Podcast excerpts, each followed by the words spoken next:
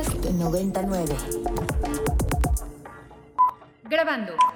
El cine y. El cine y. Toma 1. Marta.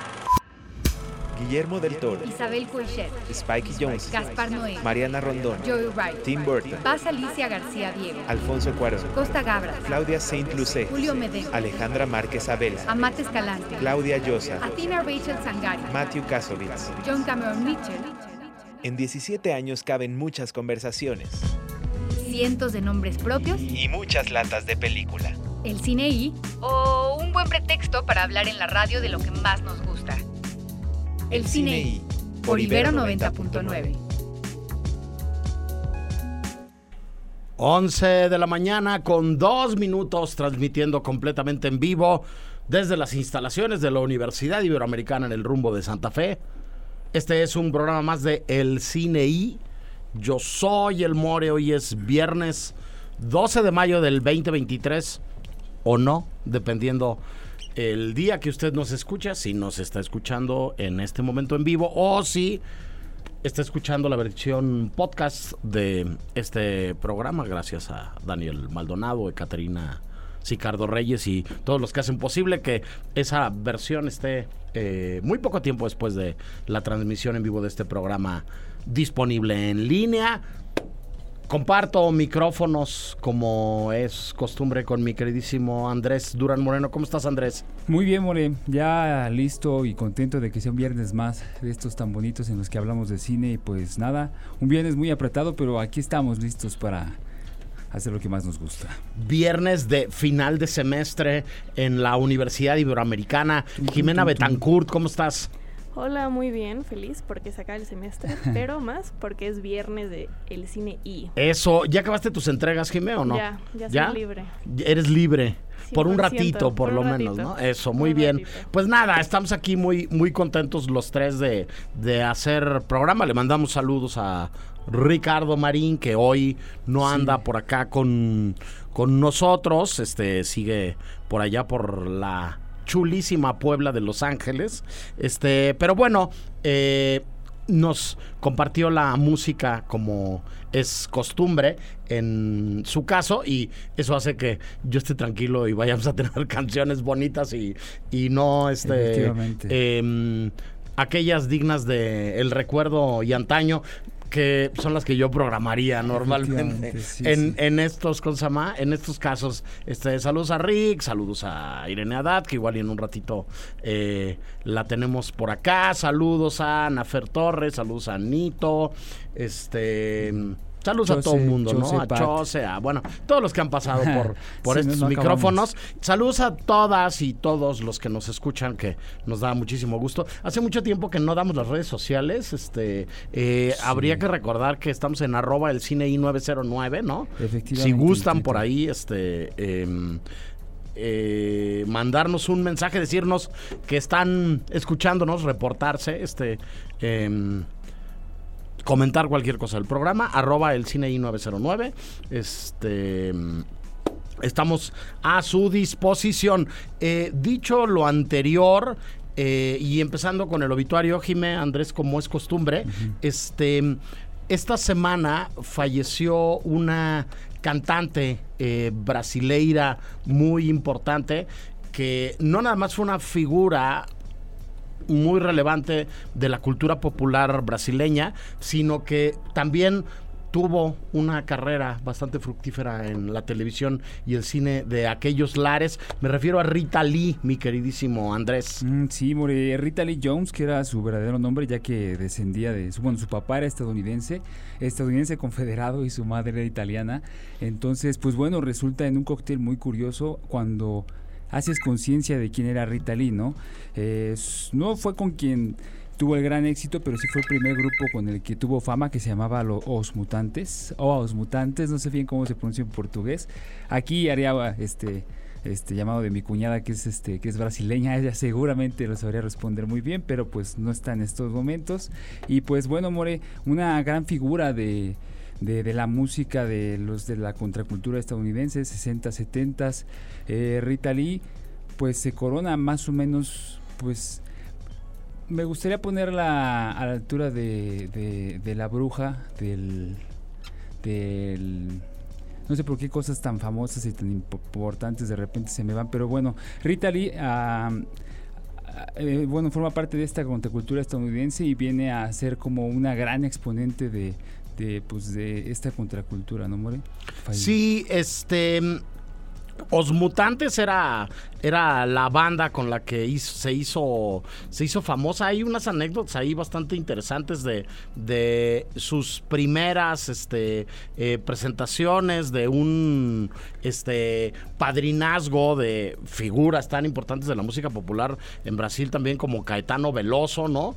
Este, y de un, un inicio de una carrera eh, poco este, reconocida o, o no bien aceptada, pero a final de cuentas alguien que, pues que terminó permeando en, la cultura popular y en, insisto, más de un medio este em, eh, más allá de la escena 100% musical o, exclusivamente musical. Este, Rita Lee este, eh, tuvo que ver con muchas otras cosas, tuvo que ver con una revolución cultural este, eh, de la llegada de eh, la apertura en todo lo relacionado con el sexo y con las drogas y con el rock and roll eh, allá en el sur del, continente. Y este desafortunadamente a causa de un cáncer de pulmón este dejó de de existir esta semana este Rita Lee. Este está prohibido prohibir este em, es uno de los temas más importantes este que estaban vinculados con con, con Rita y este y tuvo insisto eh, un recorrido que tiene que ver con el rock que tiene que ver con el pop este y que tiene que ver con, con colaboraciones importantes este eh, con su socio este y pareja en algún momento de su vida, Roberto Carvalho. Este, em, se nos adelantó Rita Lee y como no tenemos otro personaje del obituario, Jime, este, eh, se me ocurría a mí comentar brevemente que ya viene Ficunam y que ya se dio a conocer la mayor parte de la programación de este interesantísimo festival que tiene lugar en el Centro Cultural Universitario y otras sedes, otros, otros espacios más que están vinculados con la UNAM y que ya viene, cambió de fecha, de hecho, este año y pasó a el verano, Jime. Sí, justo va a estar en muchísimas salas. De hecho, en la Cineteca, en Cine Tonala, en la Casa de Arte y igual. Este vi que estaban promocionando mucho que su peli o bueno, la inauguración es sobre una adaptación de una novela de Virginia Woolf que se llama Orlando. Lo cual está súper interesante porque el personaje principal es, eh, principal es trans. Entonces es como, le llaman como una adaptación libre. Y se ve bien de, de Orlando, ¿no? Sí, Orlando. Este, sí, hay una nota, decir, invitarle a la gente que se asome a la página de Ibero 90.9, una nota tuya, ¿no? Sobre lo que trae el, el, el FICUNAM este año hay una serie de retrospectivas y hay una serie de revisiones de cineastas. Hemos platicado aquí largo y tendido Ricardo y yo en semanas anteriores sobre Albert Serra, ¿no? Y sobre lo que nos gusta y no nos gusta de Consama, de Albert Serra. Ya habíamos hablado que Kinuyo Tanaka va a tener también una retrospectiva, esta eh, pionera del cine japonés, ¿no? Este, que tiene una obra imperdible.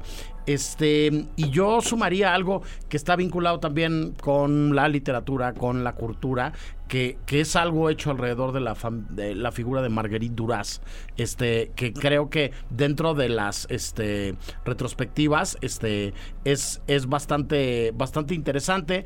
Eh, decir que Ficunam tiene una oferta muy, muy interesante que se sale, digamos, de las eh, coordenadas de un cine más comercial y de un cine más convencional, de un cine más este em, eh, al que estamos acostumbrados a ver en, en, la, en la cartelera de los dos grandes complejos de, de nuestro país y que va a estar, como decías, en Cineteca, en el Chopo, en la Casa del Lago, este, va a haber, este, una parte de la selección que se va a poder ver en Movie, por ejemplo, En toda Latinoamérica. en toda Latinoamérica.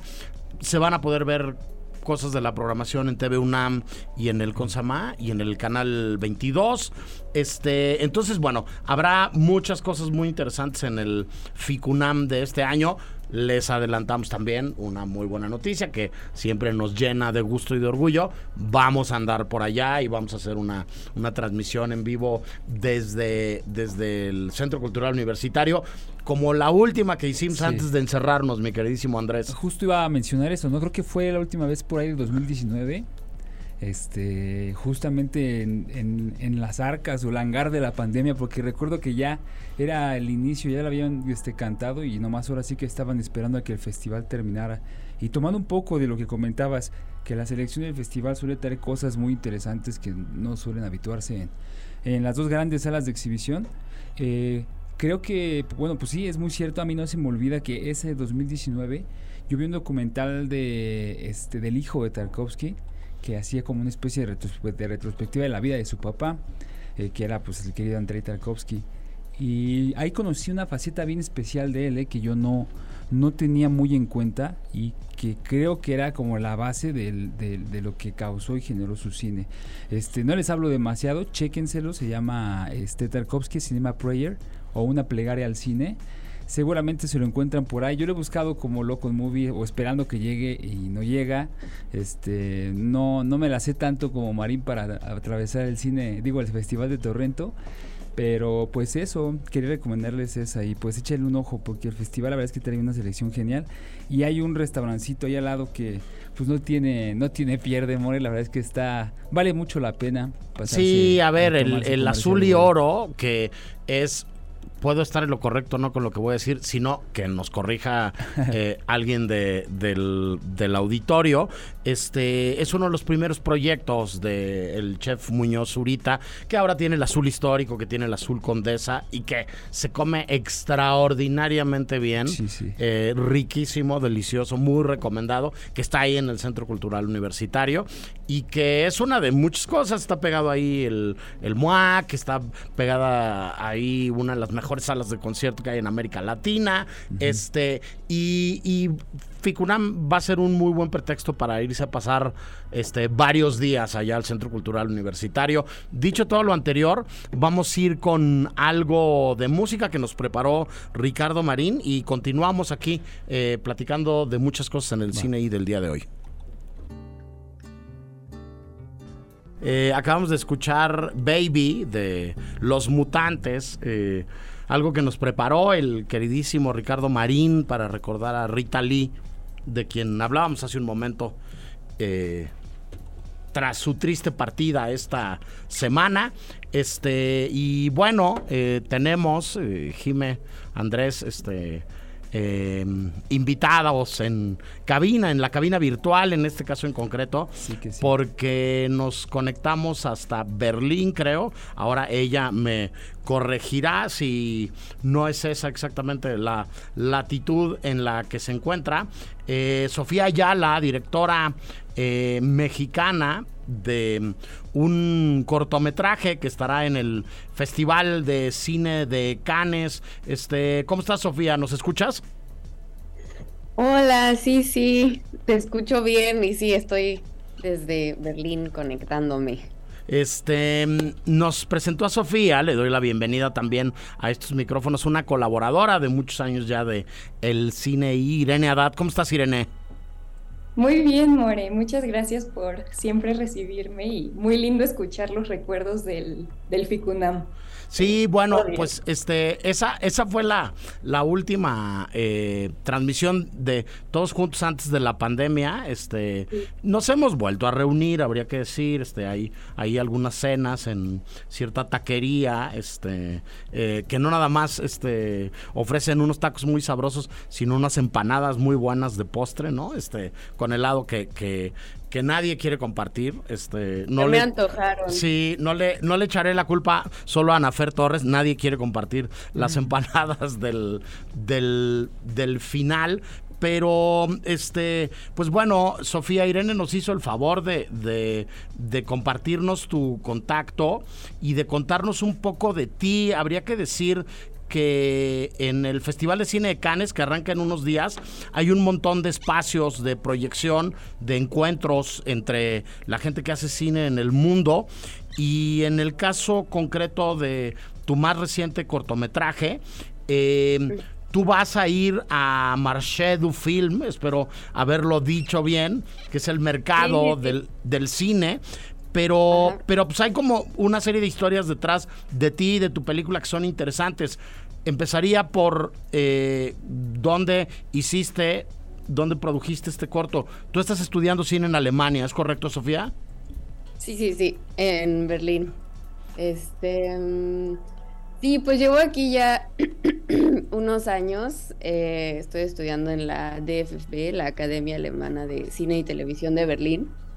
Y pues em, digamos que este es el primer cortometraje que la Academia nos da permiso dentro de nuestros estudios de eh, enviar a festivales, ¿no? Y tiene, tienes que cumplir como con ciertas eh, reglas de producción eh, que es, tienes un rodaje de cinco días máximo y tienes que rodarlo entre el área de Berlín y Brandenburgo, que es como al lado de Berlín, y no más.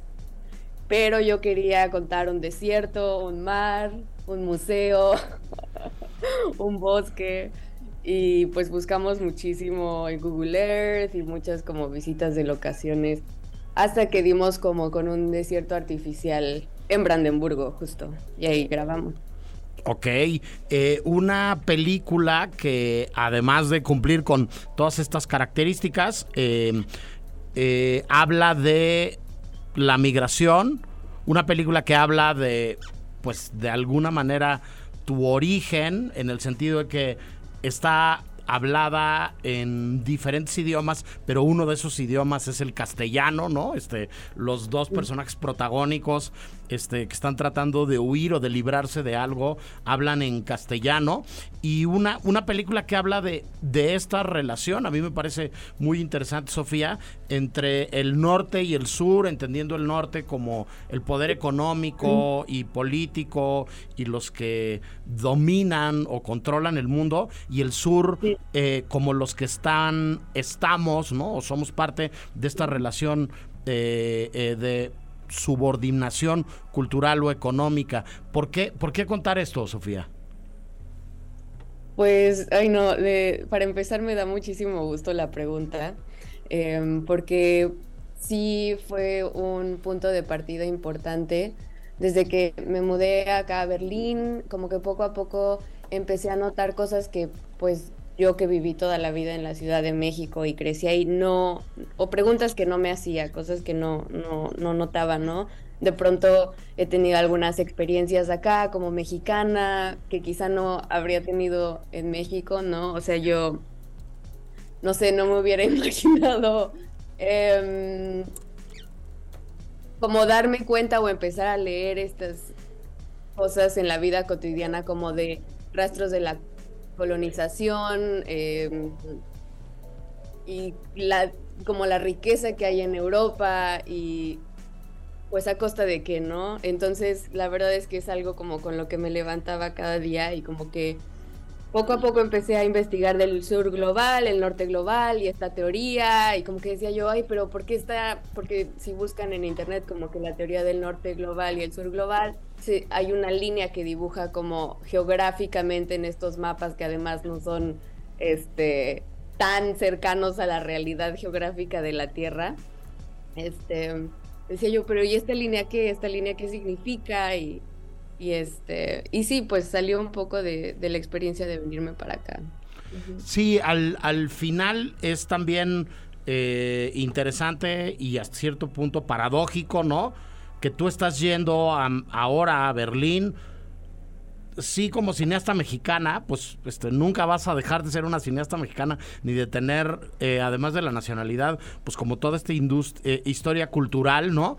pero también como alguien que va de parte de la escuela de cine en Alemania más importante, ¿no?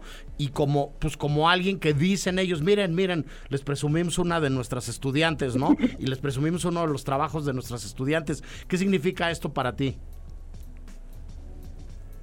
Pues creo que lo sigo procesando. Ok, ok. Pues no sé, eh, creo que al principio entré como muy... Em, no sé, solo estoy muy feliz de, poder estar en un espacio en el que pueda hacer cine. Correcto. Y bueno, pues con unas herramientas y, y eh, con un con un este entorno bien interesante también. Habría que decir que eh, hay muchos y muy buenos ejemplos de directoras y directores mexicanos haciéndola en Alemania, particularmente en Berlín, que, que hay, hay una relación de muchos años del Festival de Cine de Berlín con las cineastas y, y los, los cineastas mexicanos. Este, me vienen a la mente cuatro nombres así a bote pronto, Paula Markovich, eh, Fernando Eimke, eh, Gabriel Mariño y Alonso Ruiz Palacios, ¿no? Pero bueno, este, yo estoy seguro que le vamos a tener que sumar tu nombre, Sofía, y el de, el de algunas más a, a esta lista. Irene, tú querías preguntar algo. Sí, eh, bueno, ahora que vas a Cannes, eh, pues me imagino que también es como un poco un sueño, pero, o sea, yo siguiendo el festival eh, en Instagram y viendo como a otros festivales que ha, sido, algunos como específicos solo de cortometrajes, ¿cómo te han funcionado y cómo funcionan? ¿Qué significan estos festivales para el corto? Sí, es una muy buena pregunta que no habría podido contestar sin tener esta experiencia, porque es como un campo muy, muy específico de entrada, el de aplicar a festivales, y además el, el este, los festivales que son exclusivamente de cortometrajes, ¿no? Para el corto significan dos cosas. Una es que em, en Alemania hay un sistema maravilloso de puntos de referencia en el que como estudiante de cine, cuando tienes un cortometraje relativamente exitoso, em, ciertos eh, festivales de cine que te hayan elegido te van a dar puntos de referencia. ¿Qué quiere decir esto? Que cuando tú coleccionas cierta cantidad mínima de puntos de referencia, digamos que los canjeas al final del periodo de, tu, de vida de tu cortometraje por financiamiento. O sea, yo por haber participado en ciertos festivales ya y por haber recibido como una crítica de especialmente valioso em, de una academia de, de, rating alemana, este, yo ya presento mi siguiente guion y ya me van a dar financiamiento. Entonces, eso, eso por una parte, que son como los especiales la, parte más especial de estar en estos este, festivales de cine como el Festival de Cine de Dresden o Interfilm en Berlín. Este, eso por una parte y por otra, los festivales de cortometrajes hay como, como es mucho más pequeño que algo como Cannes o la Berlinale, hay más oportunidad de acercarte con otros cineastas, como de generaciones parecidas, de sí, de intercambiar ideas, o sea, como que es un espacio muy, muy fértil para, para conocer gente.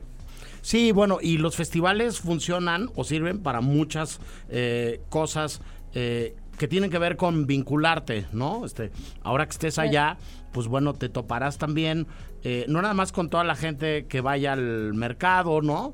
Y que lleve cortos en, en digamos, el, el mismo estatus que el tuyo, sino que va a estar allá Mate Escalante y va a estar allá Fernanda de la Pesa, que es la productora de la más reciente película de Amat. Van a estar los cineastas y las cineastas mexicanos y latinoamericanos y los que son estudiantes y los que vienen de escuelas y los que tienen cortos. Y, y bueno, habría que decir, el circuito de festivales del, del mundo al año tiene algo más o menos como cuatro mil festivales, ¿no? Y, me parece interesantísimo esto que dices de este sistema de puntos, porque, porque sí sirven para algo los festivales. Los festivales sirven para hacer visibles las películas, ¿no? Este, y para, para que te pongan dentro del mapa de una manera que, que probablemente no, no existiría otra, ¿no? Este, eh, para conseguir esta visibilidad. Este, sirven para que algunos institutos nacionales cinematográficos digan, la película ya cumplió. A mí me gusta mucho usar el ejemplo de Demonio Neón de Nicholas Winding Refn, ¿no? Que, que es una película que costó 9 millones de euros, que no hizo en realidad eh, una taquilla verdaderamente relevante, pero que para el Instituto Danés de Cinematografía cumplió con todos los objetivos en el momento que fue selección oficial del Festival de Cine de Cannes compitiendo por la Palma de Oro, ¿no? Porque los festivales también sirven para eso, los festivales sirven para, para que estés en algún lugar y en un espacio. Andrés, tú querías preguntar algo. Sí, hola Sofía, pues primero que nada, muchísimas, muchísimas felicidades. Ojalá sea el inicio de un camino muy largo como dice el More, ojalá podamos hablar de ti en el futuro, ¿no? En futuros programas con la misma admiración que lo hacemos por Lila y así. Y pues bueno, eh, una cosa, cuando estuviste en Berlín, eh, yo no he estado ahí, pero afortunadamente sí he salido del país, pero no he podido estar en Berlín. Hablan un poco de la similitud que hay entre las dos, entre las dos ciudades, ¿no? Sobre todo por el asunto del, del, del, ángel que está ahí. Este, y no sé si tú pudiste ver algo más, experimentar algo más en esta ciudad eh, que se pareciera a México. Y si sí, pues, ¿qué de eso este, llegó a tu cortometraje? Eh, nunca me había hecho esa pregunta. Literalmente me pregunto, ¿qué, ¿cuáles son todas estas diferencias que veo? Porque sigo viviendo en Berlín. O sea, sí, sí. Como en Berlín. Eh, similitudes ¿Y qué puede estar en mi corto? Mm. Mm, mm, los, los, los, puestos de kebabs, yo digo, Sofía. Este. Pues, puede ser, pero. Mustafa, eh, Mustafa y sus famosos kebabs diría yo, el, el, comer en la madrugada, que los currywursts no se parecen mucho como a lo que comemos nosotros este después de irnos de fiesta, ¿no? Este Ah, mira, ya, ya se me ocurrió algo, ya se me ocurrió. Eh. Tiene que ver con las escuelas de cine. Ok. Em, me parece que hay como cierto interés en las, tanto en las escuelas de cine en mm, la Ciudad de México como en las escuelas, bueno, en esta escuela en particular de cine en Berlín, un interés por buscar voces que no sean necesariamente nacidas en esa misma ciudad. ¿No? O sea, por ejemplo, yo aquí, ¿no? Sí, Pero claro. del CUEC, o sea, em, creo que entran muchos eh, muchas voces de otros países de Latinoamérica, este, incluso de otras partes del mundo y como pues nacida en México es o sea, bueno, no me aceptaron en ninguna de las eh, pero acá sí, y siento que hay una especie como de búsqueda de voces que no sean las nativas, a ver qué se qué, sucede, ¿no? Sí. Pues Sofía, un millón de gracias por platicar con nosotros. Muchísima suerte. Este, la próxima semana ya andarás por allá en, en Cannes. Este, eh, disfruta mucho el festival. Este, ve muchas películas, ve a todas las fiestas que puedas. Este, eh, vincúlate y contáctate con toda la gente que, que se te pare enfrente. Y este, y pues nada eh, nos vemos pronto para hablar de tu siguiente película. Este, eh, a mí me parece que, que si ya con este, que es el primero de los cortos que los dejan ahí en la escuela, sacar a festivales, está pasando esto, eh, no tengo ninguna duda que vamos a seguir hablando de Sofía Ayala en el, en el futuro en este programa. Un abrazo muy fuerte, disfrútalo mucho y este, y seguimos en contacto. Solamente ponemos en pausa la conversación. Perfecto, muchísimas gracias y gracias por el espacio, Irene, Andrés, Fernando. Bueno, nosotros vamos a ir al este primer corte del programa del día de hoy. Regresamos con más del cine. Irene, gracias por contactarnos con Sofía. Un gusto, More. Muchas gracias a ustedes. Vamos al corte y volvemos. No se vayan. El cine I presenta. Presenta. Apuntes sobre el futuro del celuloide. Toma uno. Toma uno. Tres cosas nos han salvado en esta pandemia. La comida, las historias y las medicinas. Guillermo del Toro. 11 con 36, seguimos en vivo en el cine y este y pues contentos de eh, tener estas conversaciones siempre y de, Sí de ir sí. conociendo estos nombres propios que, insisto, este...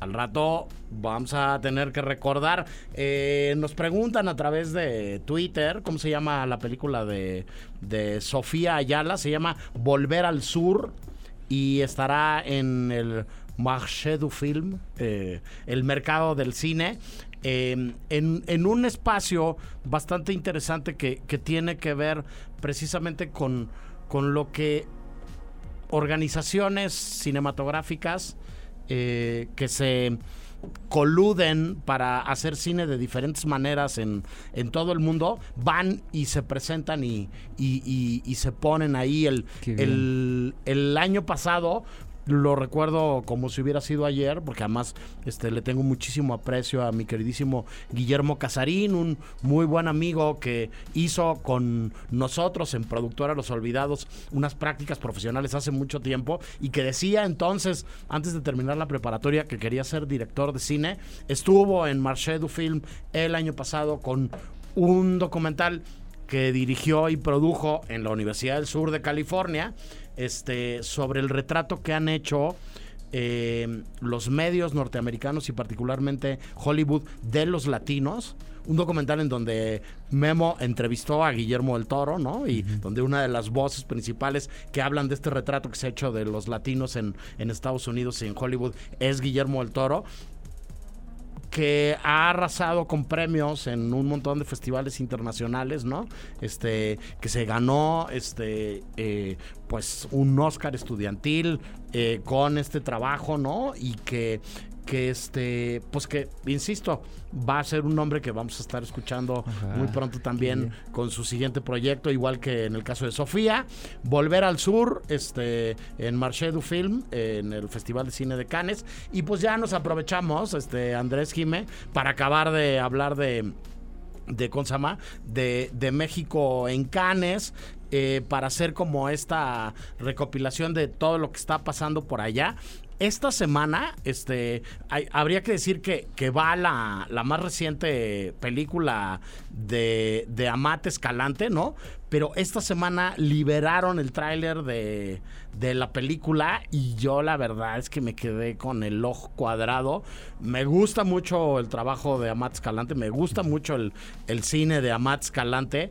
Este, em, La región salvaje me parece una película portentosa. Digo, miren que me gusta Eli, este, eh, em, pero La región salvaje me parece una, una locura. Pero el tráiler de Perdidos en la Noche me dejó frío y me dejó con, con el ojo cuadrado. Invitamos a todo mundo este, que nos esté escuchando que lo busquen en internet. Ya, ya está en YouTube, está en como muchos lados. Busquen Perdidos en la Noche a Matt Escalante. Y este, y, y pues dense un quemón. A mí la verdad es que me impresionó muchísimo el, el tráiler, Andrés. Sí, yo lo recuerdo más que nada por Eli, que me acuerdo que era una película que estaba impactando bastante cuando yo estaba en mis aras de inicio cinematográfico y La región salvaje también me acuerdo que, que esa sí desafortunadamente no la vi, pero como ahorita me pasa que tú la traes a mención y quieres que te gusta mucho, así varios compañeros de cuando rondaba por allá este en el CCC decían lo mismo, ¿no? Entonces, pues sí, enhorabuena Amanda Escalante. Me muero por ver ese, ese tráiler. Yo no me la sabía que apenas lo liberaron hoy. Tú que estás más al tanto, More, qué bueno que andas por aquí para que uno se entere No, de bueno, esas pues échense un clavado y dense un quemón. Está en la selección oficial en Cannes Premiers. No está en concurso, tristemente. Este. Pero bueno, es como lo más importante que hay de México en Cannes, porque también está una coproducción con Argentina, Francia, Alemania y Portugal, que es Eureka de Lisandro Alonso, que bueno, es una película mexicana, porque México entró en coproducción este con en la película, pero bueno, no es propiamente eh, eh, una cinta nacional. En la Semana de la Crítica, en la competencia de cortometrajes, está Arqué de Armando Navarro. En este una sección que es relativamente nueva también, este eh, Ecra- Ecrans Juniors, este, perdón por el francés, saludos a la Miss de idiomas, ¿no? Este está Totem de Lila Vilés, que es una este película que ya ganó premios y dio mucho que hablar en Berlín. Y por ahí adelante la tenemos en la escaleta también, porque se llevó varios premios en, Beijing, este, hace poco, ¿no? La más reciente película de, Lila Vilés, que insisto, se estrenó en Berlín este año y que le fue muy bien, pero que además este, eh, em, sigue dando vueltas por el mundo y si bien no está en una sección competitiva, va a estar en Cannes. Este, el Festival de Cine de Morelia tiene su tradicional eh, programa en la Semana de la Crítica de Cannes.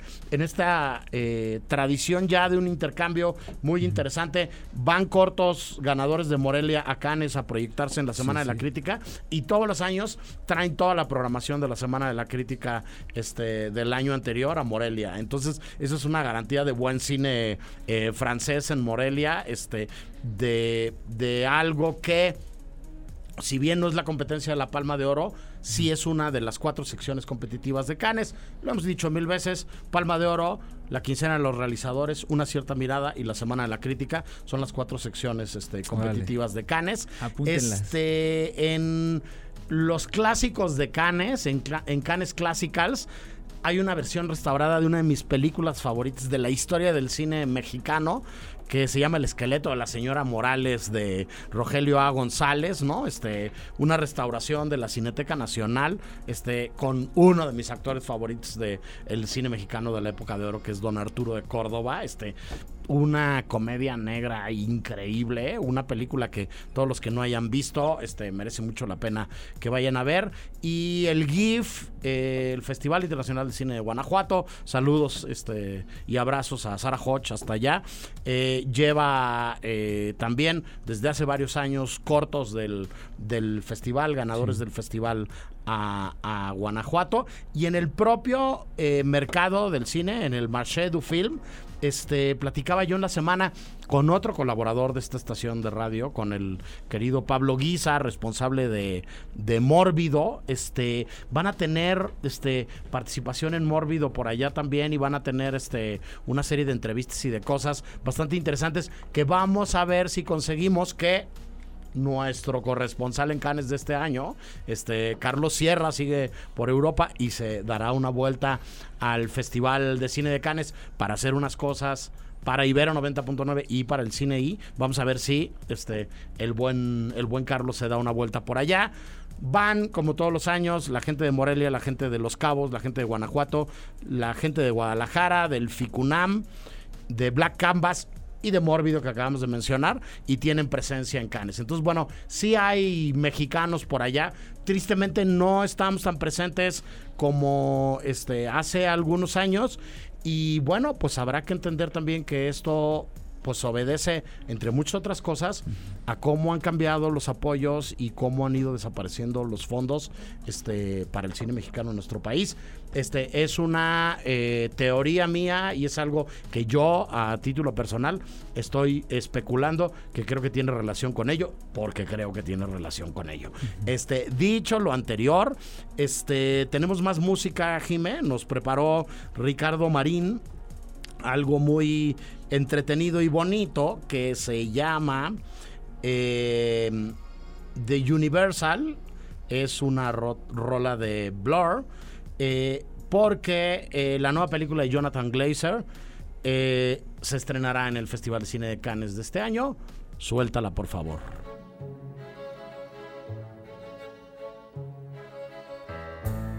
Seguimos en vivo en el Cine I, gracias a Ricardo Marín por la música, como todos los viernes. Esté o no esté aquí presente, está presente porque nos manda la música. Así es. Este, algunas cosas que se nos quedaron en el tintero, mi queridísimo Andrés de, de Canes. Una de ellas, un homenaje a Michael Douglas. Así es, More, como ha sido costumbre, hemos visto homenajes anteriormente en el Festival de Cannes. Esta vez le toca al querido Michael Douglas, quien fuese, pues, una figura tototota de, de, del cine more porque pues además de ser actor, productor y, pues bueno, un gran actor y personaje de la filmografía norteamericana, pues ha sabido mantenerse ahí, ¿no? A pesar de estar ya por encima de los 70 años.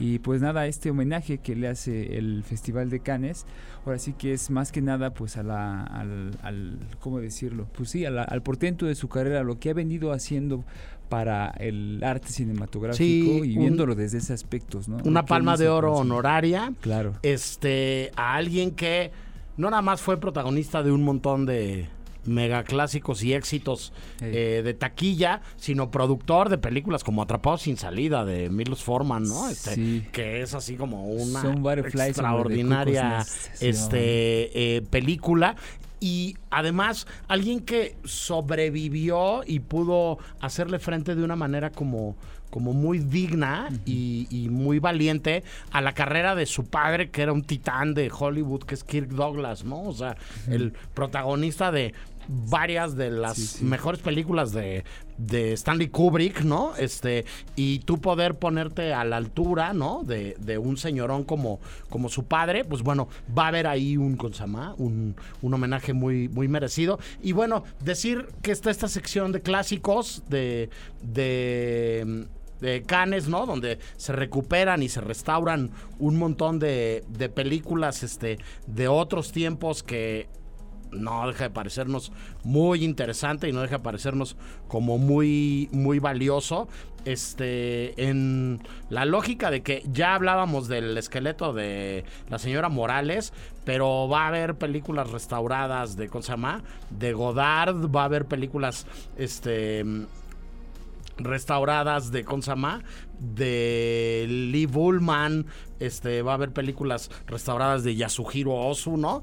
Y este y las otras proyecciones que lo comentábamos ahora fuera del aire, este y a mí no dejan de maravillarme, son las proyecciones del cine en la playa, ¿no? Este eh, lo único mejor que ver una película en una sala de cine con un sonido perfecto es ver una película fuera de una sala de cine bien proyectada. He hablado mil veces, perdónenme por repetirme, este, los que nos están escuchando por allá afuera, del Festival de Cine de Locarno y su proyección en la Piazza Grande este, para 8 mil personas, con un sonido THX certificado por George Lucas, ¿no? Pero en México yo he tenido la suerte de ir a muchos de los festivales de playa. En Los Cabos hacen unas proyecciones al aire libre preciosas. En Puerto Escondido, en el Festival de Cine del Puerto, el querido Nino Cosi hace unas proyecciones eh, eh, de playa eh, interesantísimas. Este proyecciones en los túneles de Guanajuato o en el Panteón o en el Museo de las Momias, ¿no? ¿En dónde no has visto y, cine, More? este y a la orilla del mar también en, en la Riviera Maya en el extinto festival de cine de la. Riviera Maya yo recuerdo pena, sí. eh, con especial cariño una proyección de una película eh, documental musical de Ciro Guerra que se llama Los viajes del viento y de una serie de efectos escenográficos deliciosos, como por ejemplo llegar y que, este, además de que te recibieran con una cerveza o un mojito o el trago que tú quisieras, este, en la mano, ¿no? Un minuto antes de que empezara la función, apagaran las luces por completo del lugar y te dieras cuenta que el cielo estaba completamente estrellado, este, y pudieras disfrutar de ese espectáculo un momento antes de que empezara la película, este, el mar junto, ¿no? Eh, la segunda cerveza o el segundo mojito llegaba a tu mano, ¿no? Metías los pies en la arena fresca y ya, el resto, pues es eh, algo verdaderamente, este, fantástico, ¿no? Este, haber visto Roma en la playa en Puerto Escondido, este, y sentir, por ejemplo, la secuencia de la playa, ¿no? En la playa, Este, ¿no? En la playa, este, eh, el cine en la playa y el cine fuera de el espacio habitual en donde estamos acostumbrados a ver este, las películas, parecería que es inmejorable. Tiene su onda, este, con Sama.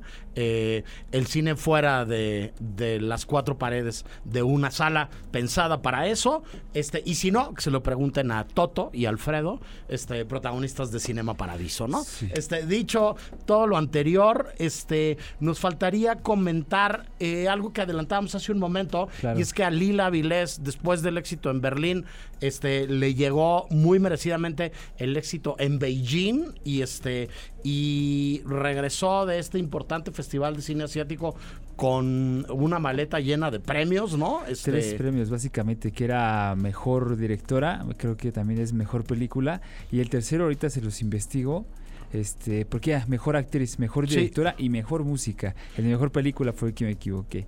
Y pues nada, More, Ilia Vilés, ahorita como mencionábamos, este, pues está rompiéndola, está haciéndola Sí, como con otras grandes su segundo largometraje apenas, Exacto, ¿no? el segundo. Este, un debut increíble con la camarista, ¿no? Este, Sí. tuvimos la suerte de platicar con ella aquí cuando eso sucedió y ahora Totem, que yo confieso que me muero de ganas de verla, este está teniendo ya un recorrido muy interesante, va a ser muy importante también para este eh, la lista de festivales que está eh, juntando la película, el estar la próxima semana en Cannes también. Este, eh, enhorabuena para, para Lila y para todos los involucrados en esto. De ahí nos brincamos este, a un lugar muy cerquita, también en Francia, pero en la mera, mera, mera frontera con Suiza, que es Annecy el Festival de Cine de Animación, donde estuvieron el año pasado los amigos eh, Carlos Hagerman, Jorge Villalobos y Memo Rendón con Homie Somewhere Else. Este año, después de eso, después de que hace dos estuvo Guillermo del Toro ahí, después de que el año pasado Guillermo los acompañó en la premier mundial de la película, este año declararon a México el país invitado. es. Entonces va una delegación bien importante y bien grande de cineastas mexicanos, de proyectos mexicanos y también les adelantamos que muy pronto vamos a tener en esta cabina a dos grandes amigos, exalumnos de la carrera de comunicación de la Ibero y uno de ellos profe en activo de la licenciatura en comunicación y del área de, de cines, a Cha Ascuaga y a Marcos Almada, porque llevan dos proyectos a Annecy, este, Bien en merecido. dos secciones diferentes, ¿no? Este, eh, con pues el gusto de que la animación mexicana esté dando estos frutos, Andrés. Sí, justo a eso quiero apuntar, More, a los frutos que está a- arrojando la, la animación mexicana, hacer conciencia de que Annecy pues, es el festival más importante de animación en el mundo, que la animación francesa, así como la japonesa y la estadounidense, son como tres de los, bueno, incluyendo la rusa, son como los cuatro pilares de la animación en el mundo. Y pues recordar ¿no? un poco lo siguiente, este, los últimos... ¿Qué te gusta? 10, 15 años. La animación en México ha estado dando pasos bien gigantes. Eh, hace poco, ahorita re- retomando a Amad Escalante, retomábamos un poco la región salvaje y hablábamos de que este personaje monstruoso que ya parece que es una animación CGI, él se la tuvo que llevar a Dinamarca porque no había lo que requería su, su monstruo acá en México, ¿no? Sí, o hubiera costado Ah, muchísimo claro, más dinero o, más muchísimo más tiempo que hacerlo. eso, eso es lo principal, ¿no? Y ahora, ahora pues, retomar un poco a Guillermo del Toro, ver el taller de Chucho y mencionarles que toda la, los que vieron la película, toda la parte de los conejos, toda la zona del inframundo está hecha ahí en, en el taller de Chucho. Entonces, pues enhorabuena para México, qué bueno que estamos todos invitados allá. Para Chascoaga, que me dio mi clase de comunicación sonora y me enseñó a ponerle sonidos a las animaciones. Y quien apenas me encontré en el ciclotón hace una semana y media. Este, pues muchas felicidades a todos los que están por allá. Y pues no, no, no le pierdan la pista, ¿no? La animación mexicana este, así como otras cosas, está empezando a florecer y trae fragancias muy especiales, More. No, y va- van a seguir pasando cosas muy importantes con, con la animación en, en México. Eh, muchos socios creativos y muchos discípulos de Guillermo están siendo apoyados y están siendo este, eh, producidos, este, apadrinados, apadrinadas por él. Y a partir de eso van a empezar a pasar muchas cosas muy interesantes. Acuérdense de nosotros. Luego este, dirán, ah, sí, cierto, lo dijeron en el cine ahí hace algunos ayeres. Este, dicho lo anterior, eh, hay una nota más que me gustaría comentar antes de que vayamos al corte de la hora.